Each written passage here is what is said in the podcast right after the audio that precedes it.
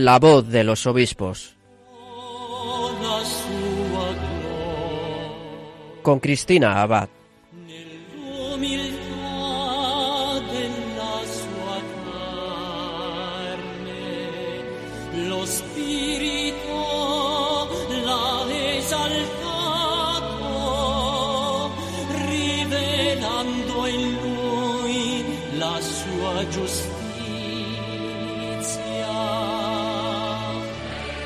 Muy buenas noches, queridos oyentes. Un cariñoso saludo de quien les habla, Cristina Abad.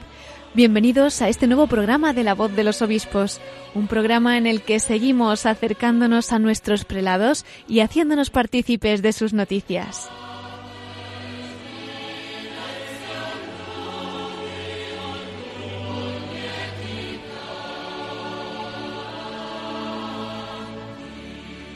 Y como saben, nos queda muy poco para terminar este mes de octubre, mes mariano dedicado al rosario, pero también dedicado a las misiones, ¿verdad?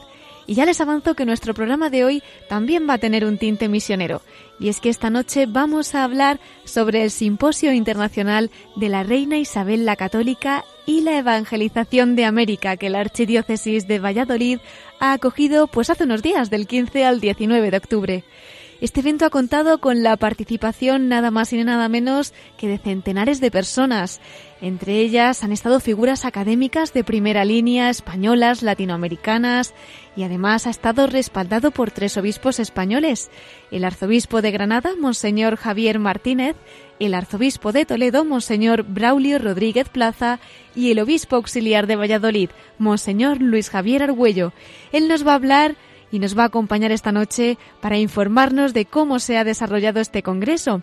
Con él vamos a profundizar sobre la figura de la reina Isabel la Católica y también nos va a informar de cómo va ese proceso iniciado por la Comisión del Arzobispado de Valladolid para promover la beatificación de la reina Isabel. Y como destacaba el arzobispo de Granada en la misa de clausura de este simposio, es importante dar gracias a Dios por lo que la reina Isabel ha significado para la fe en España. Y bueno, pues esto se suma el impulso de esta reina en la evangelización de América y su celo por extender el reino de Dios en el continente también americano, de ahí que sea un programa muy misionero para concluir este mes de octubre. Bueno, pues de todo esto nos va a informar con detalle el obispo auxiliar de Valladolid, Monseñor Luis Argüello, quien también nos va a hablar al final del programa Desde el Corazón de María. Y entre una sección y otra les informaremos, como siempre, de más noticias de nuestros prelados en los episcoflases con Miquel Bordas. Así que vamos a pedirle a la Virgen que nos acompañe esta noche y de su mano comenzamos La voz de los obispos.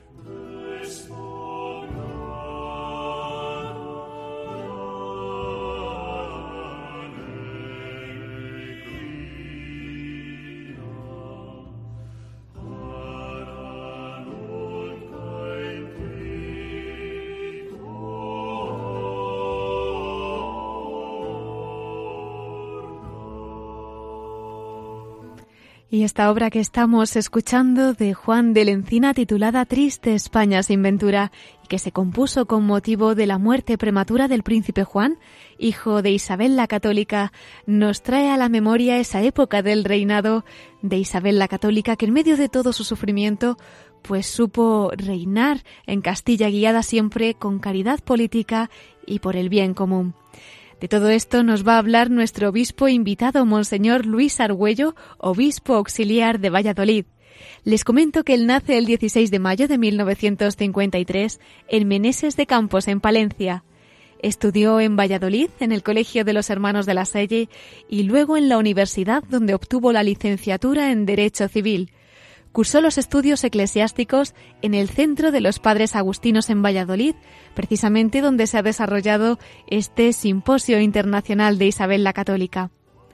Fue ordenado sacerdote el 27 de septiembre de 1986 para la Archidiócesis de Valladolid.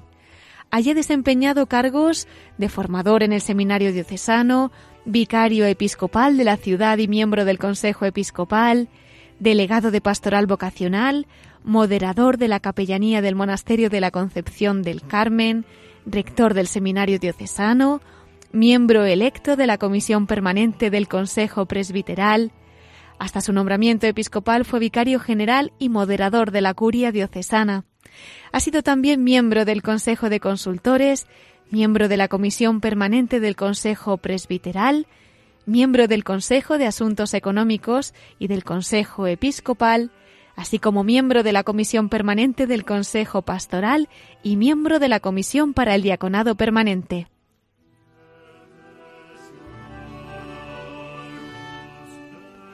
El 14 de abril del 2016, el Papa Francisco le nombra obispo auxiliar de Valladolid. Fue ordenado el 3 de junio de ese mismo año, precisamente en la solemnidad del Sagrado Corazón de Jesús. En la Conferencia Episcopal Española es miembro de la Comisión Episcopal de Pastoral y de la Comisión Episcopal de Seminarios y Universidades desde 2017. Pues sin más dilación, vamos a darle la bienvenida nuevamente a la voz de los obispos porque no es la primera vez que colabora con nosotros en este programa y realmente es un honor volver a tenerle aquí en la voz de los obispos. Muy buenas noches, Monseñor Luis Argüello, obispo auxiliar de Valladolid. Buenas noches.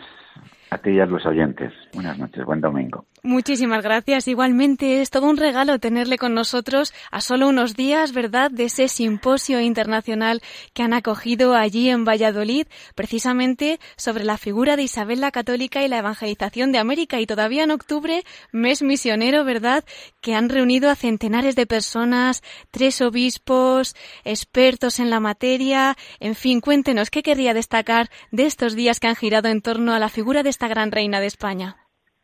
Sí, también además se celebró a los pocos días de, del 12 de octubre, ¿no? Tan ligado al descubrimiento de América, al encuentro entre esos dos mundos y a uno de los títulos o el título de, del propio simposio, la evangelización de América. Yo creo que lo que a mí me gustaría resaltar es que nos hemos visto sorprendidos por la respuesta. Cuando hace unos meses la Comisión Isabela Católica de la Diócesis de Valladolid, que tiene la encomienda de promover la, causa de beatificación de, la reina Isabel, pensó en, organizar estas jornadas, pues eh, no podíamos imaginar la respuesta que, que, ha habido, no tanto de interés a lo largo de los meses previos al simposio como luego a la hora de su propio desarrollo. Tuvimos que ya en el camino de preparación pensar en una sede más grande y luego cuando ya se cerró la inscripción porque no habría sitio pues eh, se inscribieron 250 personas más luego la participación de, de algunas decenas más que hubo que habilitar una sala para seguir las sesiones por circuito cerrado de televisión y en general las personas procedentes de diversos lugares de España, también de, de América, pues con un gran interés, ¿no? Interés histórico por una parte, pero también un gran interés por lo que una causa de beatificación, por lo que la vida de santidad significa. Y este ambiente se ha respirado en los cinco días que ha durado este encuentro desde el día 15 al 19 pasados de este presente mes de octubre. ¿Cuál era el objetivo específicamente que se habían propuesto para este Congreso, don Luis? Bueno, pues yo creo que el objetivo principal era dentro de las actividades propias de, esta comisión, pues reactivar ¿no? toda la, propia causa, eh, poner de manifiesto el interés que para muchas personas tiene la reina Isabel, seguir afianzando, porque yo creo que uno de, de, los, de lo que se ha conseguido con estos años en los que la causa está abierta es un avance grande en los estudios. Tengan en cuenta nuestros oyentes que en la causa en Roma hay 27 volúmenes, ¿no? Volúmenes voluminosos, podríamos decir, de estudios que se han realizado en estos años y el simposio ha seguido contribuyendo a la realización de estudios de investigación que se han presentado en el simposio y que sin duda también podrán ayudar al conocimiento de Isabel a, seguir pues quitando el velo de prejuicios que, que caen sobre la figura de la reina y así pues poder contribuir a su conocimiento desde el conocimiento el que haya personas que puedan incluso eh, querer em, poner sus asuntos al cuidado de la propia reina, que en un proceso de, de canonización, de beatificación es muy importante el mostrar que el pueblo santo de Dios, que al menos que un grupo del pueblo santo de Dios verdaderamente tiene devoción, podríamos decir, ¿no? a una persona, a un creyente o miembro del pueblo de Dios, que a los que progresivamente la Iglesia, a medida que va avanzando el proceso, le va declarando como siervo de Dios, luego una declaración de venerable, luego ya el paso a la beatificación, a la canonización. En este momento Isabel tiene esta declaración de sierva de Dios al concluirse la parte dentro del proceso de canonización de la parte de lo que podríamos decir la revisión histórica. ¿no? Le agradecemos mucho esta información de este proceso, pues que nos toca tan de cerca, ¿verdad?, de una reina tan tan querida.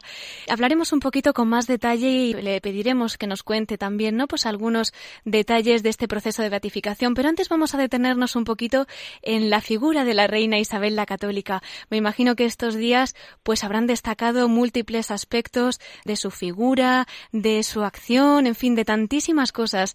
Usted que ha estado ahí en la diócesis anfitriona, ¿qué destacaría? ¿Qué, ¿Con qué se queda ¿no? de, todo esto que se ha destacado de la reina Isabel la Católica?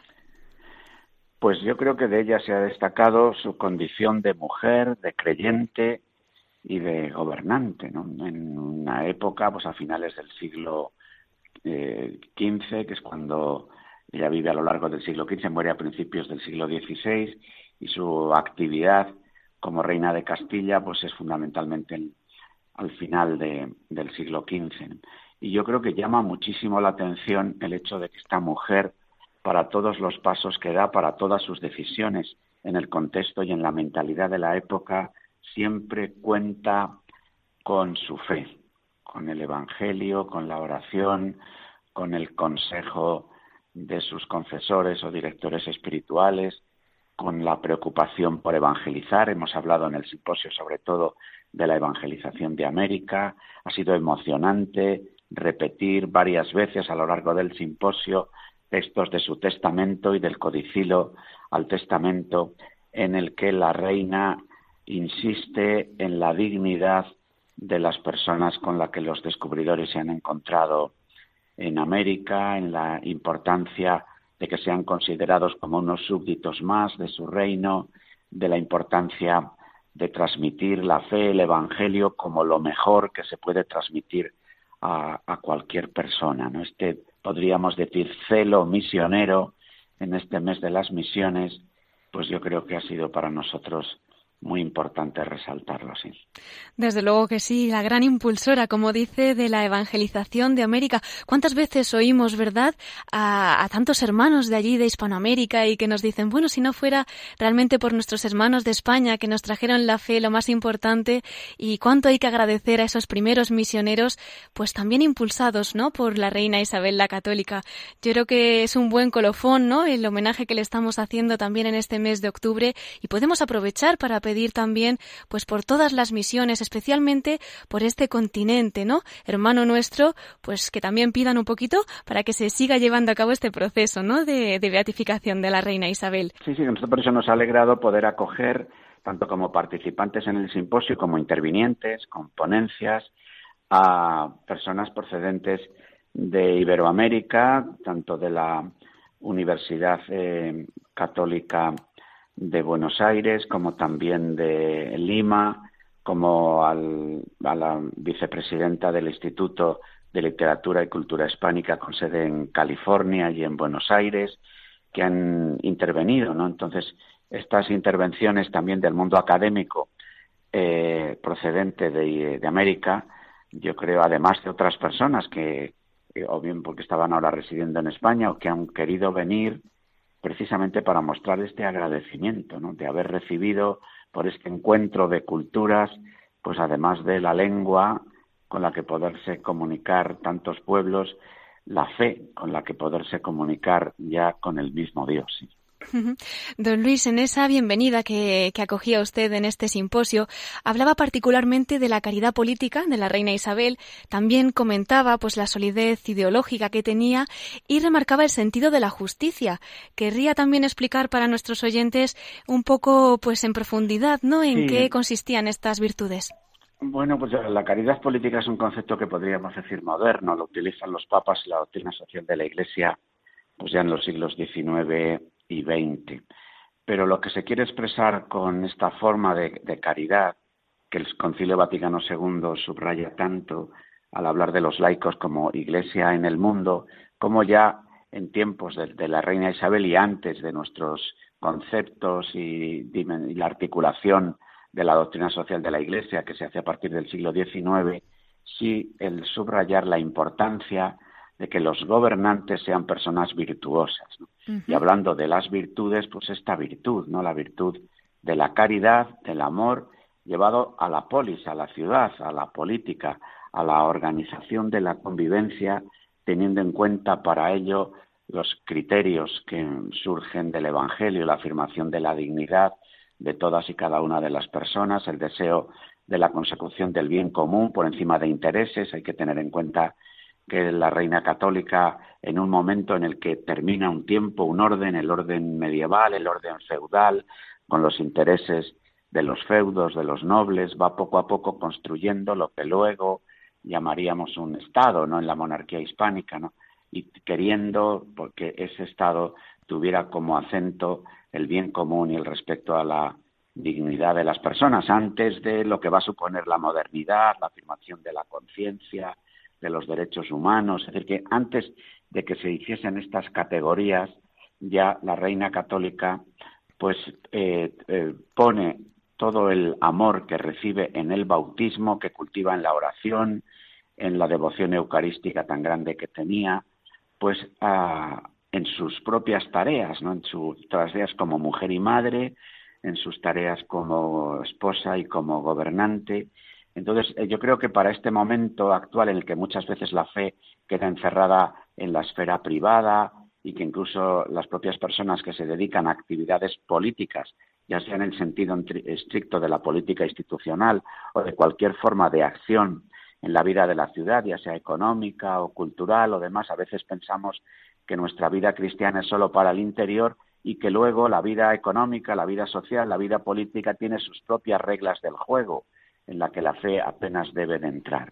Este testimonio tan fuerte de la reina de querer que su fe estuviera en el centro de su propia actividad como gobernante, como reina, como política, diríamos hoy, pues es este aspecto a subrayar tan importante. Ella era una mujer que en el, cuando comienza el mundo de la imprenta, con lo que supone la revolución de la imprenta, ¿no? aunque todavía muchos de los libros que la reina lee son pergaminos, escritos incluso su propia, su propia liturgia de las horas, pero es una mujer que cuida la formación, ¿no? que quiere también que sus asesores, sus asesores espirituales, sus, teólogos, pues la ayuden también para que lo que pueda ella decir desde lo que pudieran ser sus sentimientos religiosos tenga un verdadero apoyo en lo que es la doctrina de la Iglesia en la época en la que, que ella vive. Entonces, este tipo de virtudes a la hora también de, sin perder su condición de reina y lo que supone ser reina en, la época, pero una vida de austeridad, una vida en la que quiere mostrar que las virtudes, podríamos decir, en todas las esferas de la existencia, las más personales, las familiares y las sociales y políticas. Sí, me alegro de que haya hecho también estas aclaraciones, ¿no?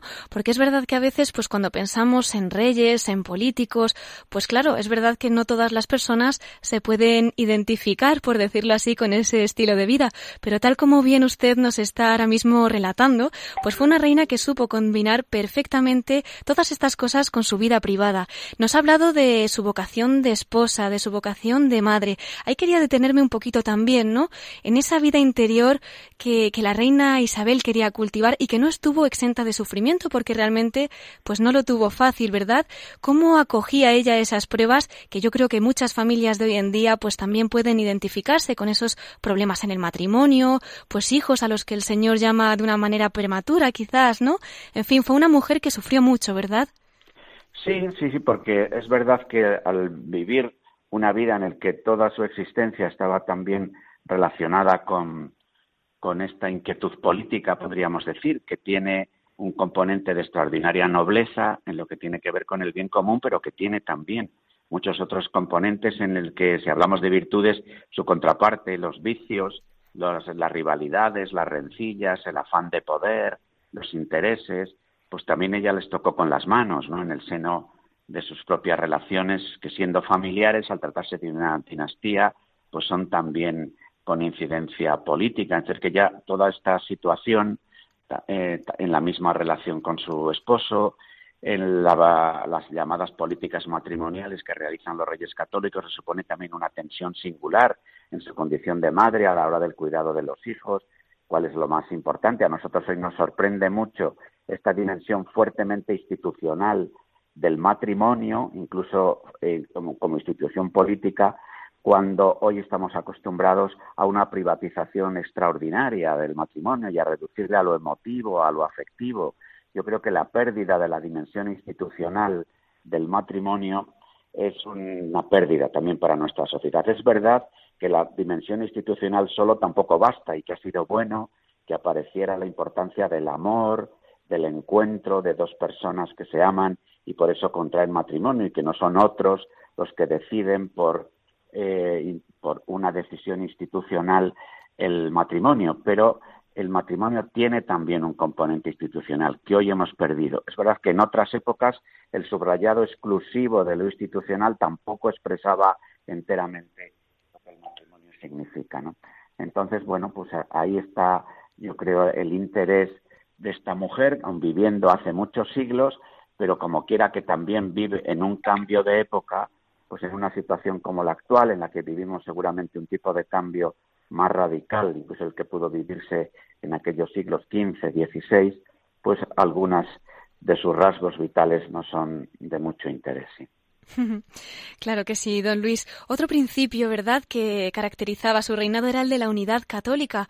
En estos tiempos en que vivimos, pues de tanta confesionalidad, por decirlo así, ¿no?, del Estado, ¿cómo podríamos explicarlo?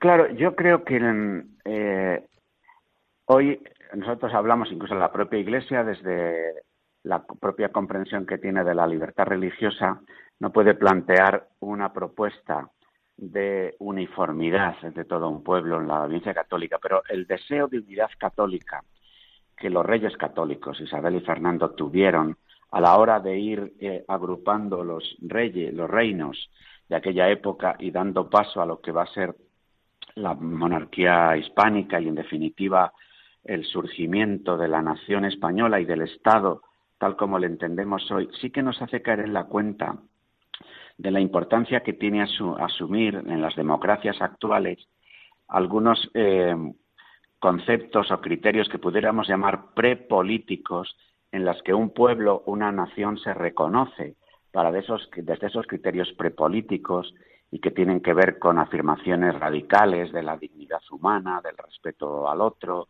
del acoger lo que se ha recibido de generaciones anteriores, em, pues son imprescindibles para poder sostener y vivir la convivencia como nación, como pueblo.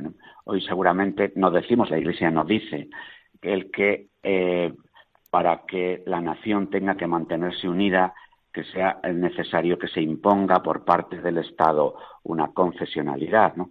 sino que habla de un ambiente de eh, libertad religiosa, en el sentido de que tampoco eh, esta misma libertad religiosa sea algo de lo que he llamado antes una condición prepolítica para que el propio Estado no quiera, diciéndose a confesional, poner otra confesión, que sea la confesión del laicismo o la de la exclusión de lo religioso.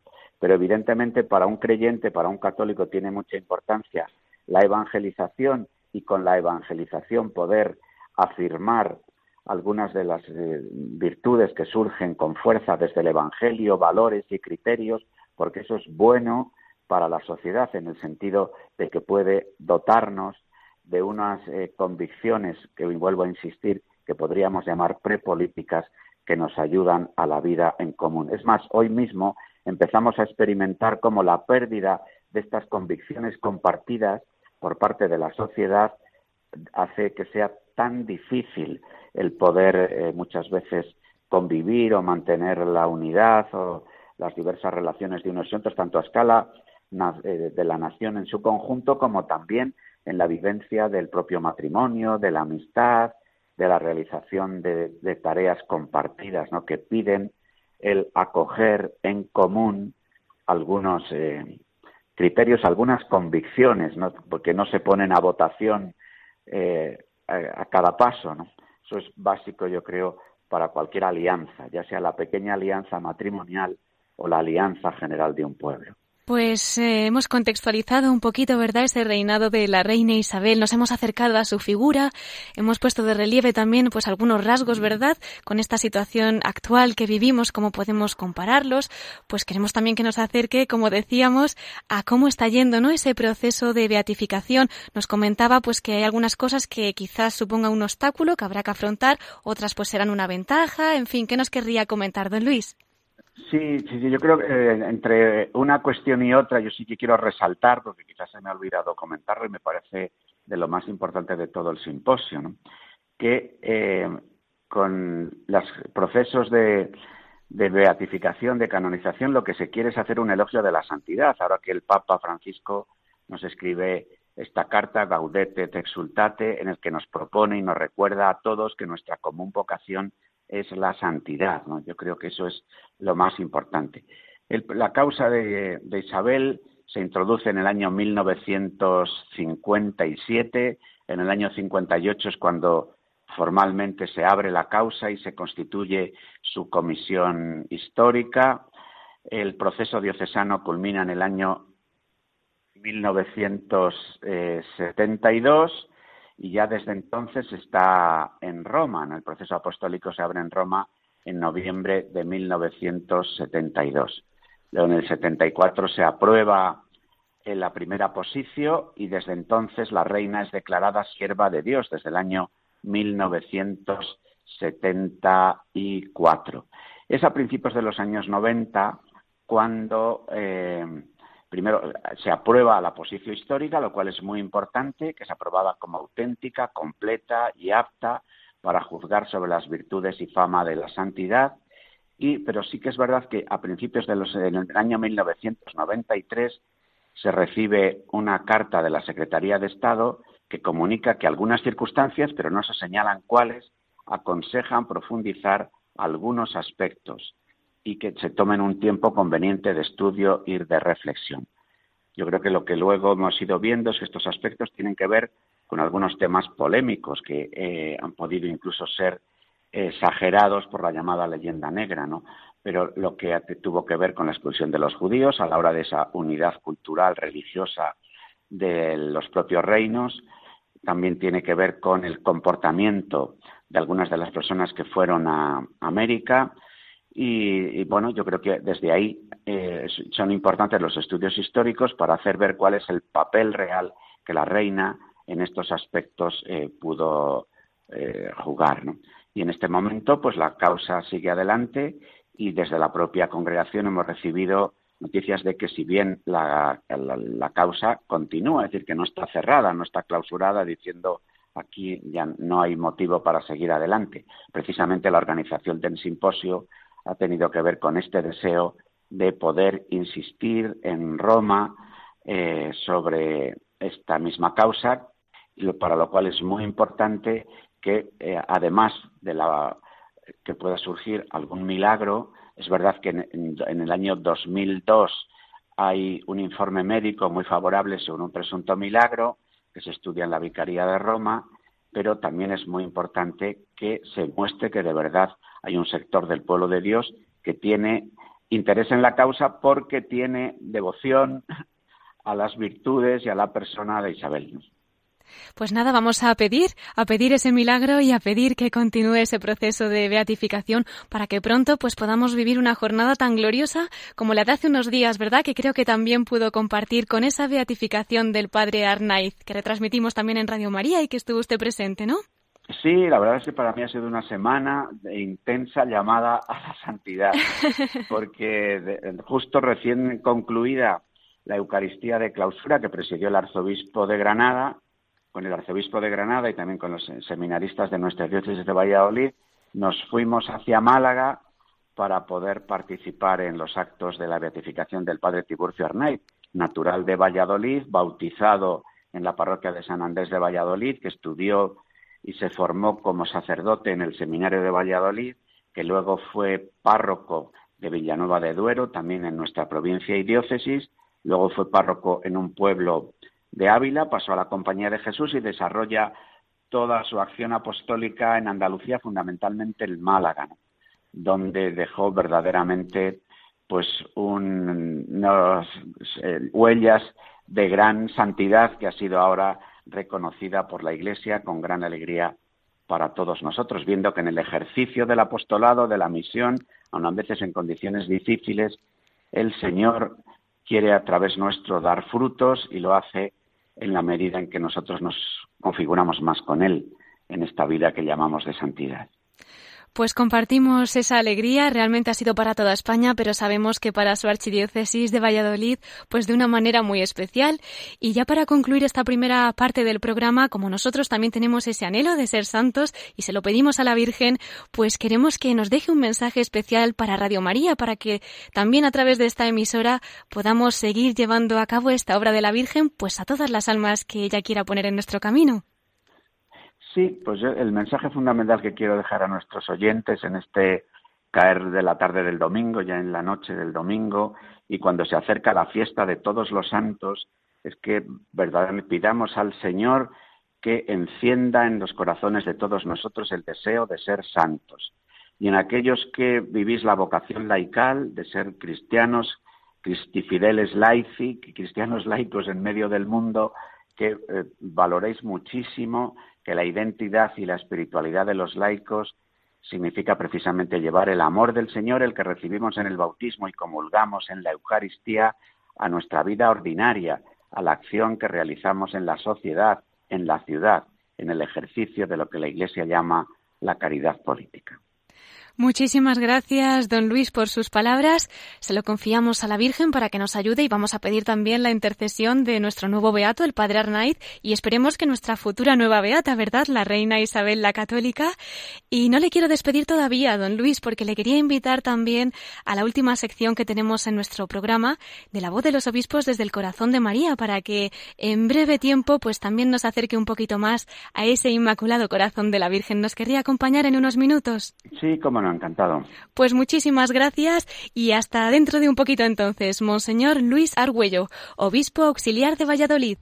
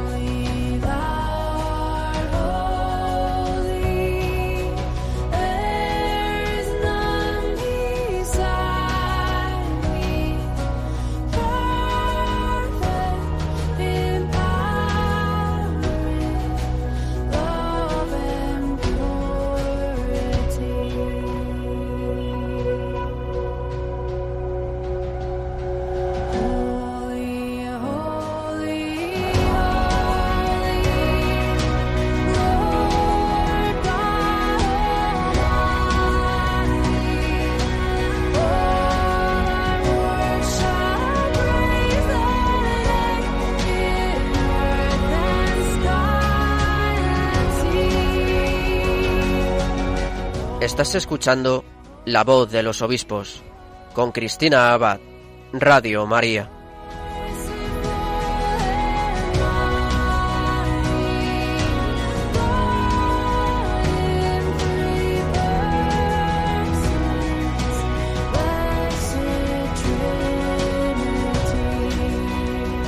Estamos escuchando la canción Holy, Holy, Holy, Santo, Santo, Santo de Audrey Assad. Nos recuerda así el mensaje que nos ha dejado el obispo de Valladolid, Monseñor Luis Argüello, para los oyentes de Radio María. Un mensaje en el que nos pedía que le pidiésemos al Señor que encienda en los corazones el deseo de ser santos. Monseñor Argüello nos ha hablado en su entrevista sobre ese simposio internacional que se ha celebrado hace unos días en Valladolid para promover el proceso de la reina Isabel la Católica de beatificación. Si alguno de ustedes se acaba de incorporar, ya sabe que puede encontrar todos nuestros programas completos en el podcast de nuestra página web www.radiomaria.es. Y veo que Miquel Bordas ya nos está esperando para informarnos de más noticias de nuestros obispos. Así que damos paso a los episcoflases.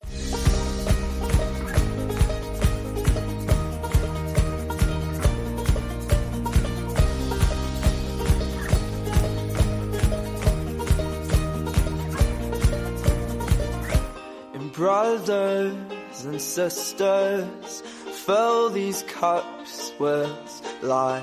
Please forgive them, cause they know not their lives. So take these words and make them right. So one day you and I will write our names in the sky. We'll confide. And I'll find mine on the of your side. And I'll find mine Y con esta nueva sintonía de los episcoflases damos la bienvenida a nuestro colaborador Miquel Bordas. Muy buenas noches, Miquel. Muy buenas noches, Cristina, ¿cómo estás? Muy bien, gracias a Dios. Ya concluyendo pues este mes de octubre que rapidísimo se ha pasado, ¿verdad? Así es, y aquí de ahora de dos en dos semanas nos vamos a encontrar con toda nuestra audiencia y encantado pues de escuchar a Monseñor Luis Argüello hablándonos de esta gran reina, esta figura, esta monarca, eh, la reina Isabel de Castilla, que se casó con Fernando de Aragón, dando inicio pues un poco a esa aventura que es nuestra España, ¿verdad? Aunque ya tenía sus raíces y su andar desde hacía mucho tiempo. Bien, pues hoy empezamos como siempre felicitando porque este domingo precisamente se celebran ya los 34 años de ordenación episcopal del obispo emérito de Vigo, Monseñor José Dieguez Reboredo. Y el próximo miércoles 31 de octubre se cumplen ya los 42 años de ordenación episcopal del cardenal Antonio María Rocco Varela, eh, que es el arzobispo mérito de Madrid y que pudiste entrevistar, eh, además en dos programas seguidos, aquí en julio, ¿verdad? Claro que sí, pues vamos a encomendarles mucho esta semana y de parte de todo nuestro equipo de Radio María, pues les enviamos una gran felicitación para estos días tan especiales. Pues como sabrán nuestros oyentes, ya que desde aquí lo hemos ido retransmitiendo, hoy, este domingo, se ha clausurado el Sínodo de los Obispos sobre los jóvenes y el discernimiento vocacional. Yo había pensado dar alguna pincelada sobre esta clausura de este sínodo, pero dado que el arzobispo de Barcelona, el cardenal Juan José Omeya, que además ha sido uno de los padres sinodales, ha dedicado el mensaje de esta semana para comentar las conclusiones de este sínodo, creo que es mejor que le escuchemos a él directamente. ¿Te parece, Cristina? Claro que sí, tienes toda la razón. Pues vamos a escucharlo. El cardenal Juan José Omella, arzobispo de Barcelona.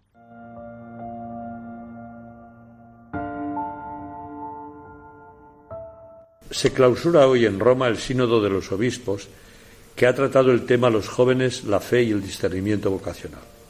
Los obispos que hemos tenido el honor de participar en esta asamblea volvemos ahora a nuestras diócesis.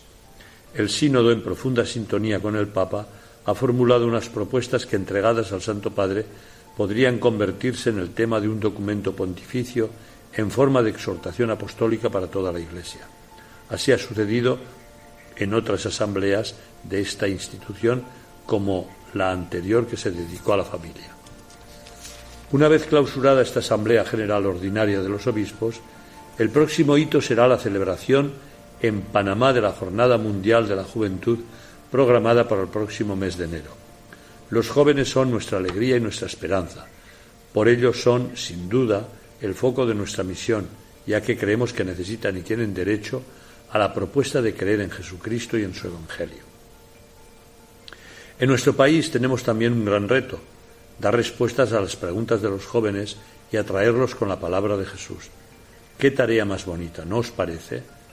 Los jóvenes nos permiten pulsar el cambio de época que estamos viviendo.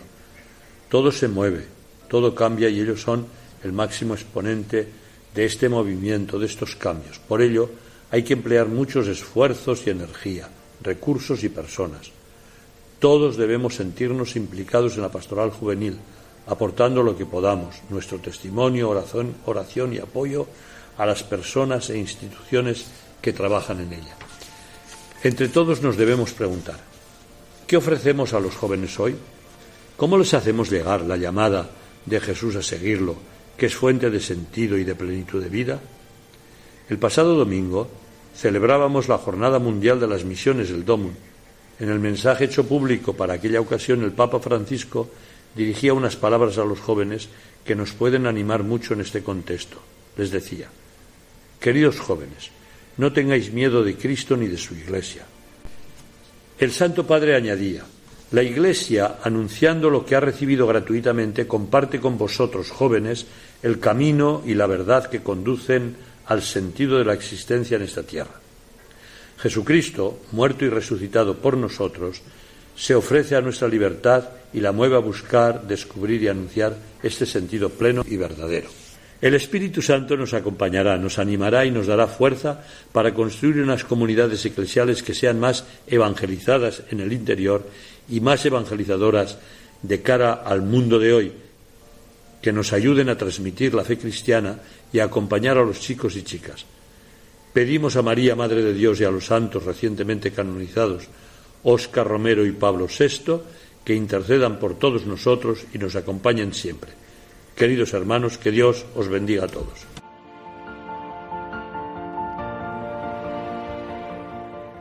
Pues este es el mensaje que nos ha dejado el cardenal Juan José Omeya, arzobispo de Barcelona, y a quien nos unimos también nosotros pidiendo la intercesión de estos dos nuevos santos, ¿verdad, Miquel? Bueno, dos nuevos santos y otros cuatro que fueron canonizados, todos ellos, el 14 de octubre pasado.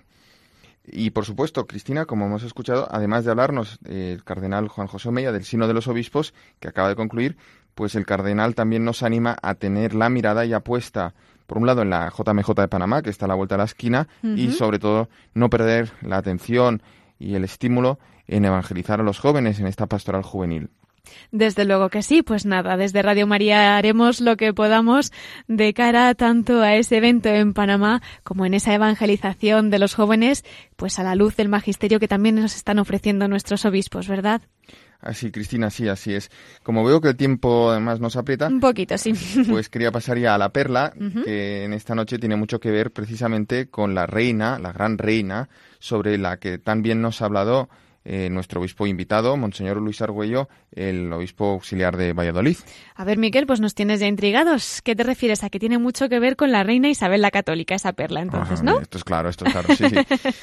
pues voy a hablar de Fray Hernando de Talavera, que fue, pues, entre otros, un consejero y un confesor de, de esta reina, de la reina Isabel, quien fue obispo de Ávila y arzobispo de Granada. Fue, además, uno de los pilares de la política religiosa, eclesiástica, pero no solo, de la reina Isabel, junto al cardenal Cisneros, a quien dedicamos una serie de perlas el año pasado, si te acuerdas, con motivo de los 500 años de su muerte. Pues bien, Fray Hernando nació en Talavera de la Reina hacia el año 1430, y se dice que en el seno de una familia conversa de origen judío. También se dice que, muy joven, pasó un tiempo en Barcelona, donde llegó a aprender catalán, ya que al final de sus días, en Granada, se encargó personalmente de la traducción de la Vita Christi, una obra del franciscano catalán Francisco Ximenis. En todo caso, lo que sí sabemos cierto es que estudió en Salamanca y tras ser ordenado sacerdote decidió ingresar en la Orden Jerónima, tan benemérita en la historia de Castilla y que actualmente parece condenada a desaparecer. Ojalá, Cristina, que pueda resurgir esta orden dándonos nuevos frutos de santidad y ciencia espiritual. Fray Hernando, siendo monje jerónimo, llegó a ser prior del monasterio de Nuestra Señora del Prado de Valladolid. Ahí se prodigaba también y sobresalía en la predicación, y fue precisamente tras un sermón en Adviento cuando la reina Isabel le pidió que fuera su confesor. De confesor pasó a ser consejero real, lo que le hizo intervenir en los grandes asuntos de Estado del Reino de Castilla. La reina Isabel pidió además al Papa Sixto IV que Fray Hernando de Talavera fuese nombrado obispo, primero como administrador de la diócesis de Salamanca y luego como obispo titular de Ávila. Tras la conquista de Granada en 1492, al año siguiente, va a ser nombrado también primer arzobispo de esta ciudad. Como dicen los estudiosos, su ministerio episcopal se caracterizó por un gran celo pastoral, especialmente hacia los más pobres y marginados, incluso el de las mujeres prostitutas. Otro aspecto muy relevante de Fray Hernando de Talavera, por el que se le conoce, es su dedicación a la evangelización de los musulmanes y a la pastoral de los nuevos cristianos, los conversos del judaísmo. Siempre con medios pacíficos, por ejemplo, aprendió el árabe para hacerse más cercano, pero finalmente esta vía pacífica de evangelización de los musulmanes granadinos no parecía que daba fruto, por lo que fue sustituida por medios más expeditivos por parte del cardenal Cisneros. También su trato con los judíos conversos levantó suspicacias e hizo que fuera denunciado a la Inquisición. Pero finalmente, poco antes de su muerte, en 1507, el Papa Julio II le declaró inocente de toda heterodoxia. Pues bien, Cristina, la ejemplaridad de su vida hizo que se incoara pronto su proceso de beatificación, pero luego este proceso se paralizó durante un largo tiempo. Finalmente, últimamente parece que ha vuelto a retomarse.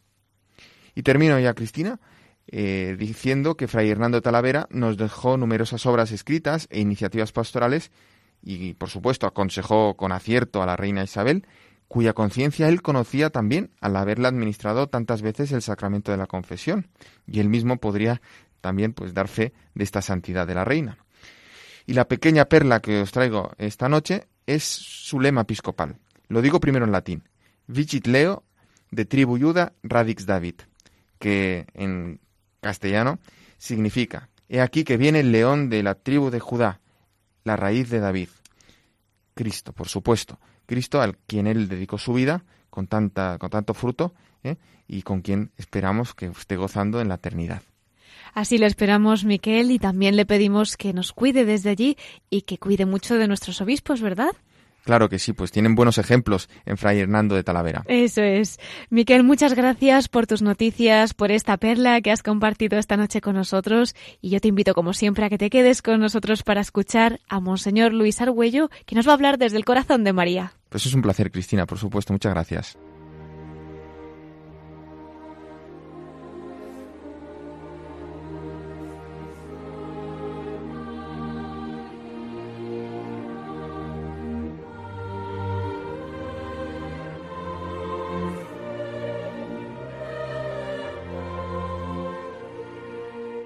Y entramos ya en nuestra sección de la voz de los obispos desde el corazón de María. Hemos tenido en la primera parte de nuestro programa a Monseñor Luis Argüello, obispo auxiliar de Valladolid, que nos ha acercado un poquito a lo que han vivido estos días allí en Valladolid con ese simposio internacional de Isabel la Católica y la evangelización de América.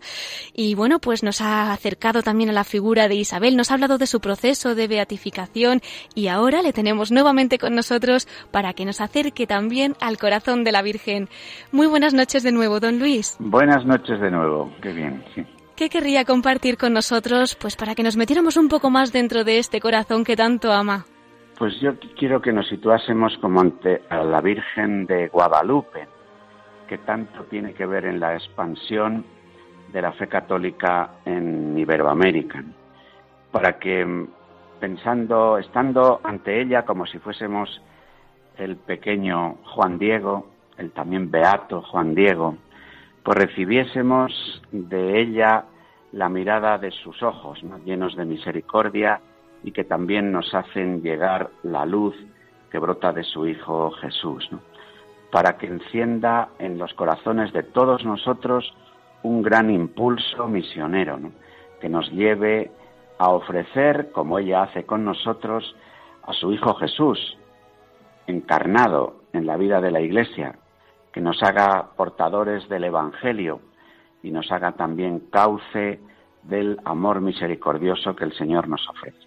Quiero ponerme así ante la Virgen, la advocación de Virgen de Guadalupe, también a nosotros aquí desde España, Virgen de Pilar, que así como consuela a Santiago el Apóstol y le impulsa a seguir su evangelización, su apostolado, también nosotros sintamos que María, que nuestra Madre, ya la llamemos Virgen del Pilar, Virgen de Guadalupe, como cualquiera de nuestros oyentes, desde su devoción particular la llamen, sean para todos nosotros un verdadero impulso y manto de protección en nuestra acción evangelizadora.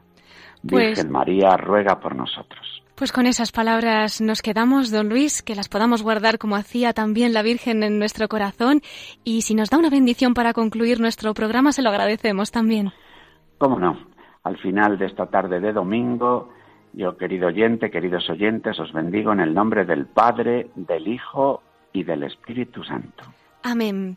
Muchísimas gracias por todo, Monseñor Luis Argüello, obispo auxiliar de Valladolid, y ya sabe usted que aquí en Radio María tiene su casa y los micrófonos siempre abiertos. Muy buenas noches y muchas gracias por darme esta oportunidad de hablar de la llamada a la santidad que hemos vivido aquí hace unos días. Hasta pronto, don Luis. Hasta pronto, buenas noches.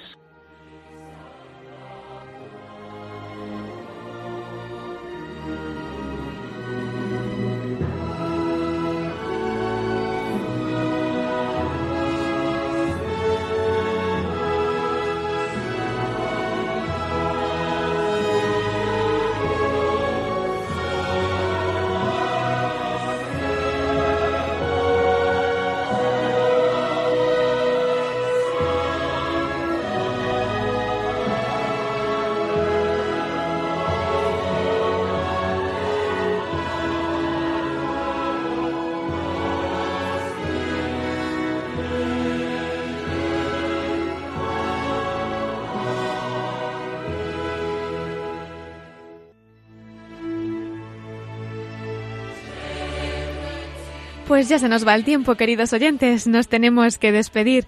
Les vamos a recordar, como siempre, nuestro correo electrónico para cualquier consulta que nos quieran hacer. Pueden escribirnos a la voz de los obispos arroba radiomaria.es.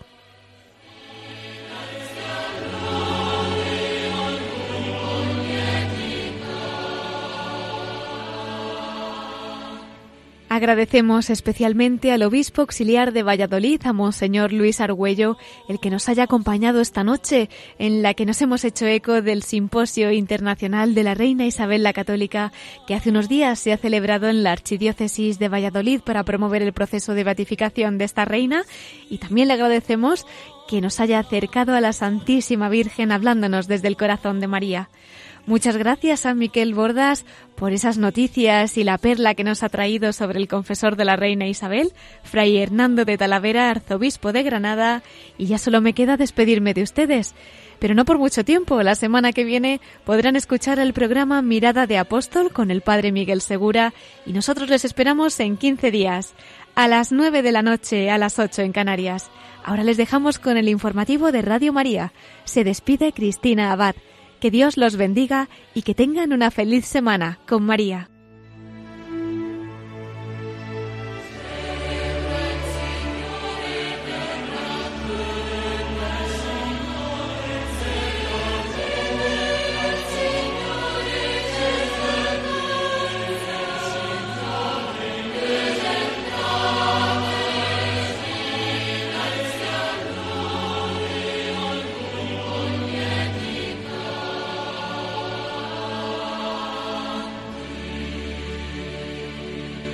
Han escuchado La voz de los obispos con Cristina Abad.